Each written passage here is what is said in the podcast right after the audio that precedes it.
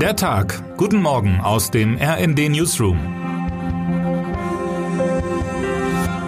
Es ist Mittwoch, der 29. Juni.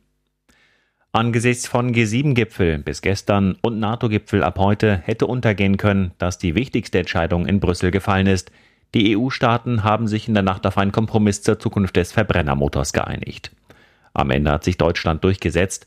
Der Verbrennermotor darf auch nach 2035 in Neuwagen verbaut werden solange er mit klimaneutralen Kraftstoffen, sogenannten E-Fuels, betrieben wird. Darauf einigten sich die Umweltminister der EU-Staaten in der Nacht. Die FDP und der Finanzminister und Porsche-Fahrer Christian Lindner hatte große Bedenken, Verbrennermotoren de facto generell zu verbieten. Die Verhandlungen sind damit aber noch nicht an ihrem Ende angekommen. Jetzt müssen sich die EU-Staaten noch mit der EU-Kommission einigen, die sich für ein vollständiges Verbot von Verbrennermotoren ausgesprochen hatte. Dies allein wird das Klima nicht retten, denn was helfen klimaneutrale Autos, wenn die Straßen allenfalls noch verdorrte Landschaften miteinander verbindet. Der Klimawandel ist auch hierzulande schon deutlich zu spüren. Die vergangenen Jahre waren im Schnitt deutlich trockener und viel wärmer als in früheren Jahrzehnten.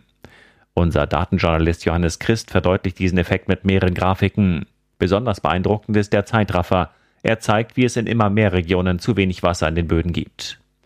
Wie im Zeitraffer bewegen sich die Mächtigen gerade durch die Weltpolitik. Immer noch durchgeschüttelt durch die russische Invasion der Ukraine, hetzen Scholz, Biden und Co. von Gipfel zu Gipfel. Heute treffen sie einander im Rahmen der NATO. Wichtigstes Ergebnis könnte eine Einladung an Finnland und Schweden sein, dem Verteidigungsbündnis beizutreten.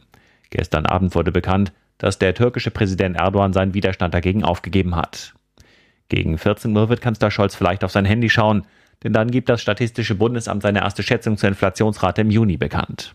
Entspannung ist nicht in Sicht und bis 2035 sollte sich die Politik nicht Zeit lassen, etwas dagegen zu unternehmen.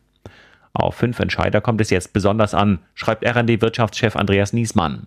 Schaffen Sie es, den Geist zurück in die Flasche zu bekommen? Vor allem innenpolitisch hängt davon eine Menge ab, nicht erst im Jahr 2035. Termine des Tages. 10 Uhr Vorstellung des Paritätischen Armutsberichts 2022 zwischen Pandemie und Inflation. 10 Uhr in Kiel wird voraussichtlich Daniel Günther zum Ministerpräsidenten von Schleswig-Holstein gewählt. 17 Uhr die Urteile im Prozess um die Anschlagsserie mit 130 Todesopfern 2015 in Paris werden gesprochen. Wer heute wichtig wird. R. Kelly erwartet sein Urteil. Der Ex-Popstar war im vergangenen Jahr von einer Jury in New York in allen neun Anklagepunkten, darunter sexuelle Ausbeutung Minderjähriger, Kidnapping und Bestechung, für schuldig befunden worden. Die Staatsanwaltschaft fordert mehr als 25 Jahre Haft. Heute wird das Strafmaß verkündet. Und damit wünschen wir Ihnen einen guten Start in den Tag. Text Christian Palm, am Mikrofon Tim Britztrup und Sönke Röhling. Mit rnd.de, der Webseite des Redaktionsnetzwerks Deutschland, halten wir Sie durchgehend auf dem neuesten Stand. Alle Artikel aus diesem Newsletter finden Sie immer auf rnd.de slash der Tag.